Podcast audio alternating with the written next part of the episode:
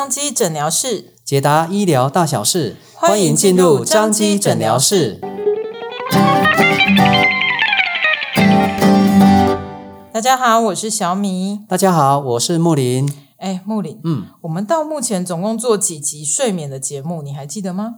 哦，对哈、哦，我想一下，哎。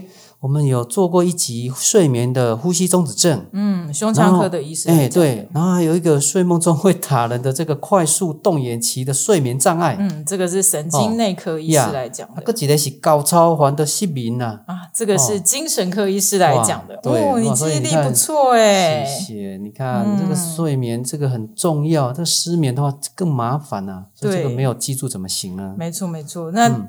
嗯到目前为止，总共三集。对啊。那我们这一集一样是要讲睡眠的问题。那这个睡眠的问题，其实也困扰非常多的人哦。是。所以我们今天邀请到的是耳鼻喉科的许庆辉医师，要来告诉大家打鼾的问题要怎么解决。许医师你好。嗯、两位主持人好。呃，各位听众、观众朋友，大家好。好，许医师，很高兴今天邀请你来哈。那许医师可不可以告诉我们，是什么原因会导致大家在睡觉的时候会有打鼾或者叫打呼的问题？嗯嗯哼嗯，其实简单讲的话，打鼾打呼就是睡觉的时候有气流的声音，那就是了。嗯、对，对，所以我们就是说，其实你呼吸道的部分，如果说睡觉的呼吸道的部分有阻塞的情况，不管是从鼻子端，嗯。鼻咽端或者是口腔舌根的部分，嗯，只要有阻塞，然后变成说你睡觉的时候气流不顺，嗯，那可能就有震动的声音，那就变打呼了，哦，就这样子。哎，所以其实不一定是睡觉的时候会打呼，有可能你在做某一些事情不注意，就会有那种气流震动的声音会。发出有点像打呼的声音，这样是吗？就例如像猪叫声啊，这样的声音，对，哦、所以笑得不太正常也会发出猪叫声。好，OK，那这个打鼾跟睡眠呼吸中止症是有什么关系啊？就有打呼的人一定就是睡眠呼吸中止症吗？嗯嗯、呃，我们刚刚讲过，就是有。有乱流的声音嘛，所以有打呼，嗯，表示说可能某个地方稍微有狭窄，嗯嗯，但是有狭窄不代表说会完全塞住，嗯，所以打鼾跟睡眠呼吸中止没有说绝对画上等号就对了。有睡眠呼吸中止的人通常都有打呼，嗯，但是有打呼的人，也许他就只有鼻塞，他会有鼻子的声音。可是他没有完全塞死，嗯、然后他的口腔、舌根也都呼吸都很顺，嗯，就没有睡眠缺氧、睡眠呼吸中止的情况。原来如此，哦、所以有可能他只是打呼有声音啊，但是他呼吸还是顺的，还、嗯、还可以这样子。对，没错。哎，那是什么样的原因是会没有打呼声，但是他却是会有呼吸中止的这种问题？嗯，那是什么样的情形？这样情况比较少见，嗯、但他这边就是说是。中枢型的睡眠呼吸中止，就是脑袋忘记呼吸的情况。对，当你还在前一秒钟可能呼吸还是顺利的情形，嗯、结果后来你的大脑就是我们说自律神经的部分，嗯、忘记驱使你的呼吸中枢去动作了，嗯、所以说你的呼吸肌肉一下就暂停住，嗯、那就直接就像是一个吸管就直接崩落的情况，就瞬间就没有呼吸就。所以像这样的情形，大部分都是会发生在睡觉的时候吗？还是醒着的时候？醒着的时候应该是不会突然的崩落的情况。对，嗯，因为醒着的时候你的自律神经都在活化的情况，所以对啊，应该不至于说，至于大家都在睡眠才会有。嗯，哦，所以像这样子的话，它如果是对这种啊，算是中枢神经的，那就又是另外一个问题了。对，没错。嗯，它变就是说。其实中枢神经比较难判断，是它就是在做睡眠检查的时候，嗯、我们看睡眠的姿势跟你发生睡眠呼吸中止的现象去做一个比对，嗯、哼。对啊，发现完全没有胸廓的活动，嗯，然后那时候呈现一个缺氧的状态，嗯，那才叫做是中枢型的睡眠呼吸中止，嗯、要不然如果是阻塞型的睡眠呼吸中止啊，嗯、其实是。胸廓有在动，但是某个地方塞住了，哦、等于说是有动，但是空气没有过去，那才叫做阻塞型的睡眠呼吸中止。所以也因为阻塞型才会有打鼾，对，才会有乱流的声音，对，这样子。所以那这样子的话，如果会造成这种打鼾的原因，那有几种治疗的方式呢？要先看到底原因在哪里。嗯，如果说患者到诊所或者到门诊来看诊的话，我们可能会耳鼻喉科理学检查，就是说从鼻端内视镜可能完整的看过一次，可能先看第一个鼻子鼻孔有没有太狭窄，鼻翼有没有说会就是呼吸的时候会扑动的那个现象啊。第二就是说看有没有鼻中隔弯曲、鼻甲肥厚、鼻部的问题需要治疗。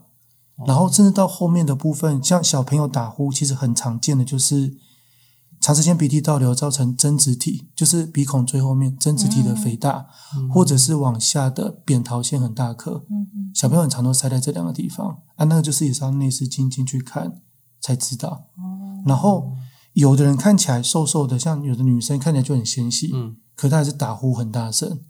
对，我看过那个有的报道，好像女生打呼的比例上不会比男生少，不会更少。对，哦、但是那就变就是说，有时候是在比较深层的地方，我们临床上比较难直接看到，就是说舌根，还有说会厌软骨、嗯、这两个比较接近喉部的结构，嗯、那边就是一定要用内视镜做检查才能够看得到的。啊对，啊，我们就是会用内视镜去看，然后请病人。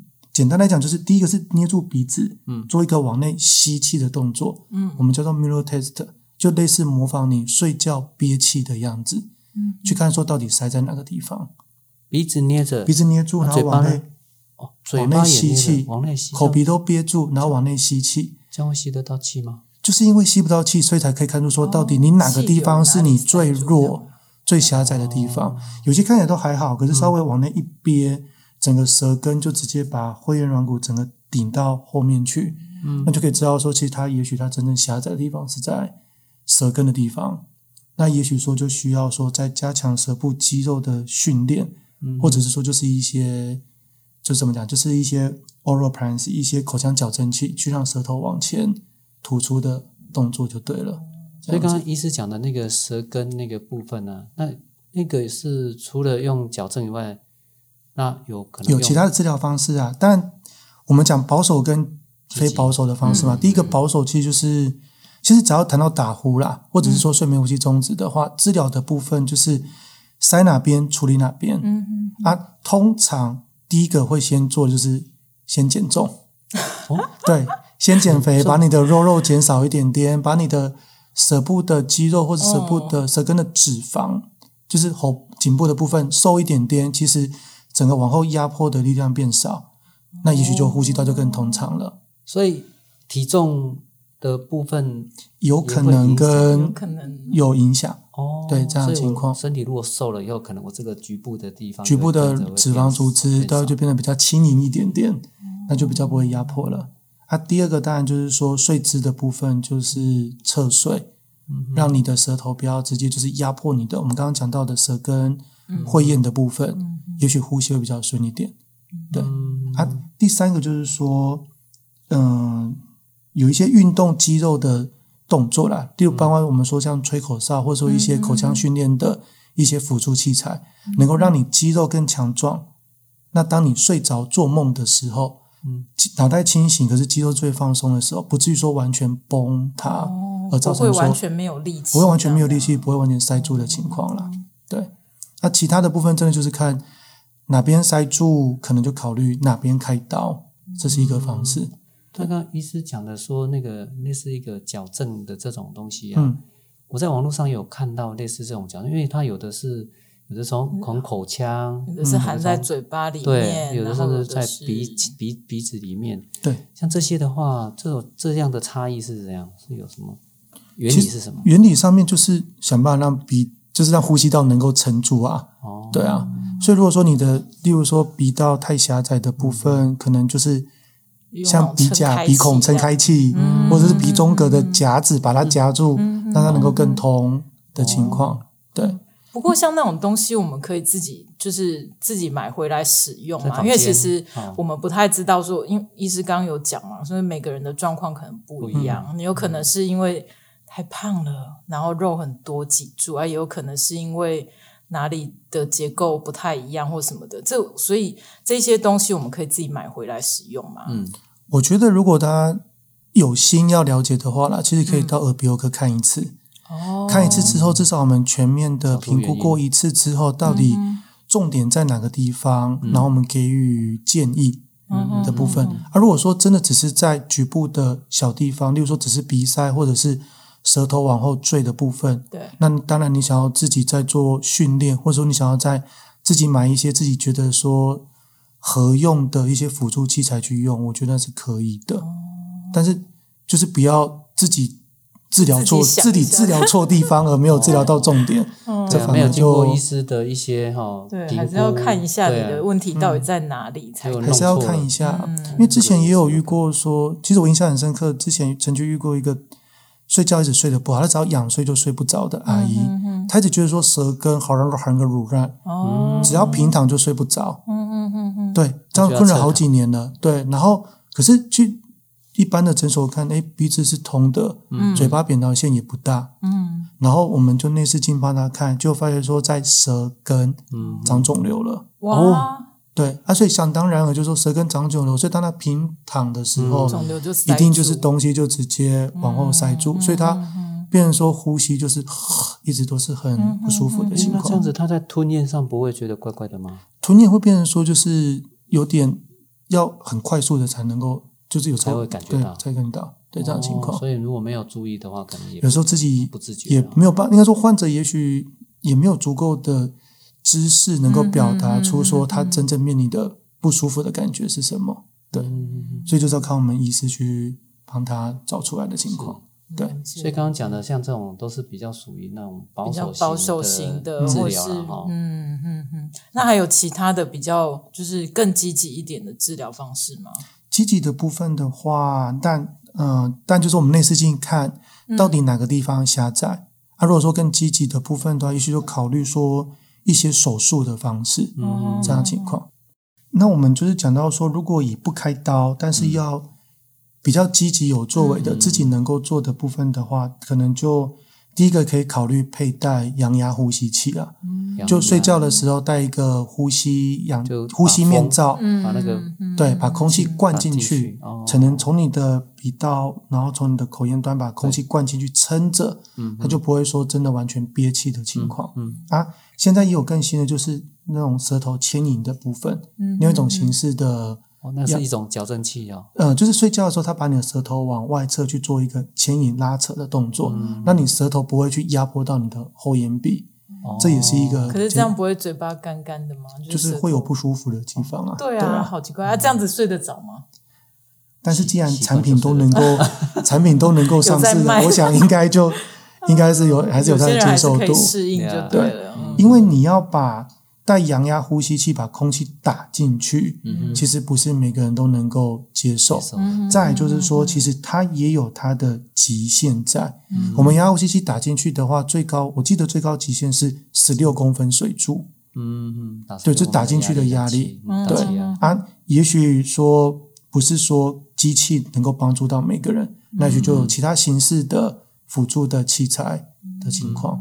嗯、啊，第一个我们说就是把舌头往外推。嗯。那换个角度，就是说减少舌头往后掉的的情况发生。嗯、那另外一个方式就是说，你也可以自主训练自己的口腔内咽部的肌肉的部分。那这要怎么训练？坊间的话，其实有那种所谓的口咽训练工具，它像是有一个，例如说像是就是咬住，然后训练你的口闸肌，然后训练你的颊部的肌肉，甚至说训练你。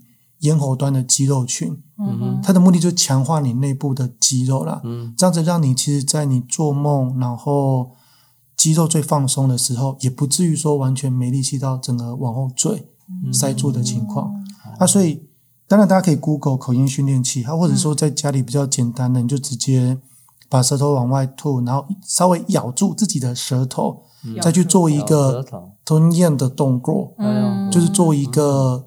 训练的一个这样的情况，其实有点困难，可是这样就是等于说变相的，也就是增加你的舌部口咽的肌肉群的力量，这样其实也可以就是减少你睡觉的时候睡眠呼吸中止的发生的情况。那平常醒着的时候就可以就是练习一下，想到一下就想到一下练一下。上班的时候咬舌头一下这样子，生津止渴，这样可以训练里面的肌肉了，训练肌肉的部分。对。这个也蛮蛮不错的。对呀，对对，就可以训练自主训练这样子。那还有一个就是，如果不是开刀，但是也有帮助的，就是口腔矫正器。这个的话，可能就是要比较个人化的定制了。嗯，那其实，在张基的话，我们补缀牙科就非常有经验，可以找补缀牙科帮忙做个人化的定制就对了。嗯，它的目的其实就是说，在你睡觉的时候戴上去，嗯。嗯，然后睡觉的时候能够让你的下巴，就是稍微有一点点落尾海的情况，稍微有点往外凸，对，它凸一点点，对。往前一点点，你的舌头就离你的最后面就再远一点点。那相对之下，你的后咽壁就是咽喉端的空间就出来了，嗯、那你呼吸就更顺了。嗯、这样的情况。不过这个真的就是要每个人自己过来看，说到底是要做确认它做成什么原因啊？造成没错，因为所以就一定要看过才知道。而且要看还要再观察说你牙齿适不适合戴。你的颞颌关节适不适合戴？嗯、到底要放大多少？哦、这都必须要专业的去评估了。嗯，所以这个部分就要求这部分就真的是要补缀牙科那边去做处理的部分。嗯嗯嗯，对，了解。医师刚刚有介绍了一些保守型的治疗，或者是比较积极一点，但还算是保守型的治疗。哈，那还有没有其他的方式可以给我们介绍一下？嗯嗯，就是耳鼻喉科的部分呢、啊，那我们会看说。到底真正阻塞的结构在哪边？嗯，那如果说有需要动刀直接改变结构的部分，那就是耳鼻喉科医师的专业的部分了。嗯哼，第一个就是说，如果真的鼻塞的话，其实包括像鼻中隔弯曲的矫正，嗯，下鼻甲肥厚的矫正，或者说有些人甚至很严重的鼻息肉、鼻窦炎的部分，嗯、鼻内视镜手术需要做处理的，那就是耳鼻喉科医师来做处理。嗯、那小朋友其实真的是。过敏的太严重，造成说增殖腺的肥大，或者是扁桃腺的太大颗的情况。嗯、有些小朋友更严重的话，他甚至连那个浆液性中耳炎都会产生的，就是耳朵积水都一直闷住，听不清楚的情况。那我们也就是，嗯、呃，睡着之后一次就是把呼吸道给弄通把增殖腺、扁桃腺或者是说积水的。通气管的置入，这些都是一次把它完成的部分。就是进去手术室里面把它手术完成。手术完成就是把它的阻塞的结构能够改善了，这样情况。了解了解。那当然的话，大人的部分的话，也就是说，像悬雍二咽成型术，除了扁桃腺之外，有些人是真的他的悬雍垂太长，或者是说他软腭太过于软塌，而像是一个。没有搭好的帐篷，因为这样咚咚咚咚咚的声音，就比较会产生震动。震动的部分，那我们就是会把它做个悬吊，然后把它往肌肉更对往上往外，把它变得更坚硬、更强壮一点点。这就是减少说阻塞跟打呼的部分。嗯嗯。那甚至我们还会再做舌体的部分，因为我们之前讲过说舌根的肿胀，对，或者是会咽软骨的。过长盖住的部分，其实耳鼻喉科也都会做手术的部分，例如像舌根的淋巴结肥大，嗯，我们会用镭射去把它的那个体积给缩小。嗯、那有些是真的舌头就是很肿，超级大，像米糊一样，对。那甚至也可以就是做舌体的体积的缩减，嗯、甚至说就那种无线烧融镭射的部分，嗯、我们会在舌头的体积上面可能分几个点，对。然后把无线射频镭射的针戳进去，从内部做烧灼的动作，让比较扁平的舌头能够变得比较中枢收缩型的舌头，这样减少说往后面坠落的情况。嗯嗯，对。那这样做的话，不会影响到他讲话的那个。会有点影响，所以说其实真正在做的部分都是做在比较偏舌根。舌根，我们舌头的部分的话，其实讲话或者是说你在构音的部分，舌尖音跟舌根音嘛，嗯、舌尖的部分就是比较灵活。对，舌根的部分的话，就是相对是跟吞咽比较还有后缀有关，嗯、所以其实。做手术的部分，我们当然不会一开始就直接做得非常的积极。对，我们可能就是先把外表已经凸出来的肉肉先解决，嗯、内部的部分可能简单找四个点到六个点，嗯、我们先去做烧灼的动作，嗯、目的就是在不影响吞咽、不影响味觉的情况之下去做一个改善就对了。所以那可能可能会分次去做进行的动作。嗯，对。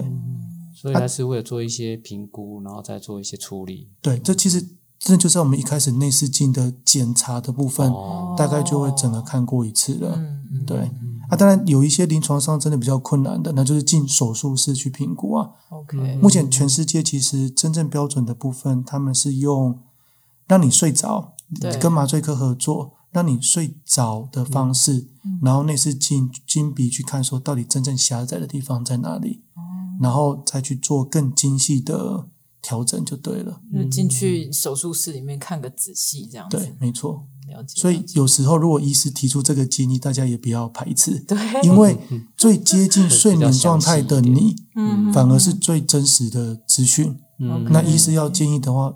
医师的治疗反而能够更精准了，对啊，对啊，这样情况，所以这样还是有必要的啦。有啦，有啦，医师说有必要，一定就是他觉得需要，他才会这样建议的嘛。对对。那我们刚刚讲到的部分，其实都是在讲软体口腔口咽结构的部分。嗯那其实另外有一个大家可能比较容易忽略掉，就是外观的问题。嗯，有些人天生就短下巴。哦。对，啊，短下巴等于说你。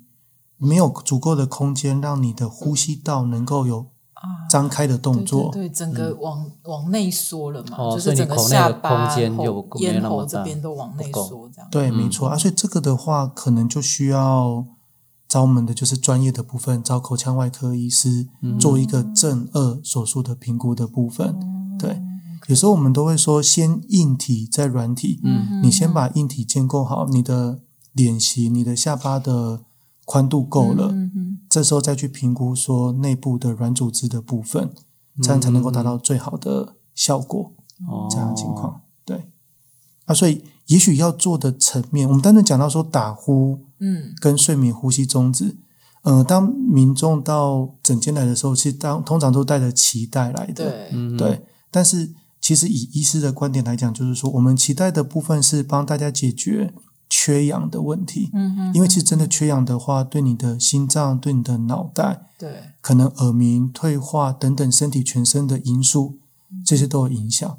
嗯，但是打呼是气流扰动的声音，对，这个未必就能够完全解决了。啊，所以说，当然在整间，我们耳鼻喉科室都会直接说：“哎，我帮你仔细评估完毕，我给你建议哪些治疗。”嗯，我们的期待就是说，共同的目标就是解决你的睡眠呼吸终止。嗯，然后改善你的打呼。声，对，嗯，但是只要人有呼吸的一天，所以还是有可能会，就可能还是有打呼的声音的情况。了解了解，但至少就不会因为缺氧或者什么影响健康这样子。对，这个就很重要。对，好，了解。哎，那想要请教一下那个徐医师哦，因为你刚刚有也有讲到小朋友可能也会有类似的打呼的问题嘛。嗯、那我们一般都会觉得，哎，小朋友打呼就是睡觉打呼，应该是还蛮一般的。嗯、如果都不管他呢，就是会不会造成什么影响？嗯，或者是说大人打呼，其实如果没有造成很大，就旁边的人不觉得太吵的话，如果都不处理，会不会怎么样？嗯、小朋友跟大人的部分的话，打呼其实都还是要注意啦。哦，然后再就是说，打呼的一个可能性就是睡眠呼吸中止。对，我们会把它画上近似于，但不是等号的部分。嗯嗯，小朋友如果打呼的话，其实很常见的是鼻塞或者是口端，就是嘴巴不舒服的情况。哦，那你看过之后，我们会看说是不是他鼻子的敏感、过敏、鼻涕倒流。需要做治疗，嗯嗯嗯，然后再就是说，是不是他的扁桃腺很大颗，嗯，而造成说他睡觉都是嘴巴啊呼吸的部分。如果说你不正视这个问题的话，其实常见两个部分，第一个就是说嘴巴都张开睡觉，牙齿就没有被保护着的情况。对，相对之下，其实也许牙齿的发育或者说蛀牙的机会比较可能会比较更高。嗯，那第二就是说。你睡觉的时候嘴巴张开，它没有呈现一个闭合的情况，嗯，其实脸型会改变，脸型会改变。所以我们说的就是马脸，嗯、像马脸，脸型会变得拉长的情况。英文来讲，可能叫做 adenoid face，就是因为增殖腺大而造成嘴巴啊，嗯，而造成长时间嘴巴张开，嗯、而造成说脸型变长的情况。就是腮帮子会一直往下，是这样，很高很高这样子。哦，在第三个就是说，其实小朋友我们会，我们通常都。跟家长讲两个问题，家长就会愿意要评估的部分。一个就是说，你睡觉睡不好，其实你精神就不好，对，你的课业压力，上班上课就没办法专心，搞不好学习就受到影响了。对对对，第二就是说，如果真的有睡眠呼吸中止，你的自律神经没有办法适当的休息，嗯，其实小朋友甚至到六七岁都还会有尿床的情况。哦，所以小朋友尿床有时候其实有些人是发育真的比较慢，对，但有一些其实是根本他睡眠的状态，睡眠呼吸中止，但是没有被正视到，而造成说他有这样的表现。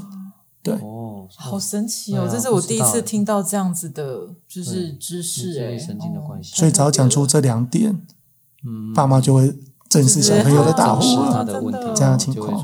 那大人的部分其实范围就更广了。嗯，其实打呼的部分，第一个你打呼影响到枕边人，可能你跟男女朋友的关系就不好了。对对对对。第二个就是说，你真的打呼的话，声音很大声，共振，其实会影响到我们自己身体。嗯，包括说你的血管，所以说我们有研究，之前有研究指出，就是说，其实打呼会不会增加周状动脉硬化的可能性？哦，打呼会增加我们说耳鸣嗯。的发生率，嗯，因为你就是持续白天也接受噪音，连晚上睡觉你都在接受一个噪音，相对之下，其实对大脑对内耳的伤害是会持续的这样情况。哦，那这样子真的是要，好像还是得注意一下呢。能够不打鼾还是不要了哈。对啊，所以对就是如果真的有打呼的问题，还是要去吵到枕边人的话，就不用人家压你来，你就自己先来就好了。对啊，这对自己也有影响，因为我们本来想说啊，反正睡着了自己也听不到，应该不太影响自己。啊，原来其实对自己的健康也是有影响的，也是有影响的。嗯，了解了解。哎，那有没有什么日常的保健，或者说可以？刚刚已经有讲很多可以避免打鼾的方法，比如说自我锻炼那个就是舌头啦、后咽这边的肌肉的力量啊。那有没有其他的方法是日常保健的？可以跟我们分享一下吗？日常保健要减少打呼的部分，嗯，其实大概就是把呼吸道保持畅通啊。嗯，那呼吸道怎么保持畅通？当然，第一个。可能就是温暖的睡眠环境，因为鼻子的生理的部分，第一个鼻子的生理机制它是要加热、加湿冷空气，所以说如果你吹冷气、电风扇直接就吹头的话，那一定就是鼻塞，可能鼾声更明显。那第二就是说家里的环境，可能如果说像过敏源，你说一些床单、被套、枕头套尘螨可能比较堆积比较多的，按时清洗的部分，OK，这样的情况。那、啊、第三个当然就是，嗯、呃，另外一个部分的话，其实是互为因果，就是说可能减少胃食道逆流，减少吃宵夜的习惯。哦，因为，你会打呼，你会睡眠呼吸中止。当你突然压力释放，要很大力呼气的时候，嗯、其实可能胃酸就真的被吸上来了。对，但是如果说你是很喜欢吃宵夜，你很容易胃食道逆流的人，嗯、那相对之下，你的咽喉水肿，你的舌根跟扁桃腺也会慢性刺激发炎。Okay, 那它也造成组织水肿，也造成说更容易打呼的情况。所以两者是互为因果的部分。嗯、对，所以其实不要吃宵夜。宵夜吃太多，避免吃宵夜也可以减重，然后又可以避免胃食道逆流，然后又不会打呼，这样又可以维持健康，真的很好，没错，真的是很好的提醒。对啊，没想到这个打鼾呢，有这么多啊，不管是保守啦哈，或是积极的治疗，有这么多的方式，哎哦，真的是。那我们今天真的是哦，得到很多的哦不一样的知识。嗯，对啊，真的，嗯、而且我刚刚听医师讲才知道说，哦，原来打鼾不是只有造成别人的困扰，嗯、也也会影响自己的健康，这样子。对，那这样子就可以分享给家人知道了哈，就是不要不要担心说，哎，来治疗打鼾得拍谁呗，而且那没没关系，要赶快来。给医师检查看看是什么问题，是要自己锻炼呢，还是要进行一些比较稍微积极一点的治疗，或者是什么？哈，这应该都是可以让医师来评估的。嗯，好，那这个已经是我们第四集来讨论睡眠问题喽。那听众朋友如果想要再多了解睡眠问题，或者是跟睡眠有关的问题，要记得追踪跟订阅我们的张基 Podcast。对，没错。那我们手机就赶快拿起来按订阅，也要记得顺手帮我们分享给所有有关于睡眠问题的朋友哦。好，那我们最后再谢谢徐医师，我们下次见哦，谢谢，徐医师谢谢，谢谢大家，谢谢，拜拜。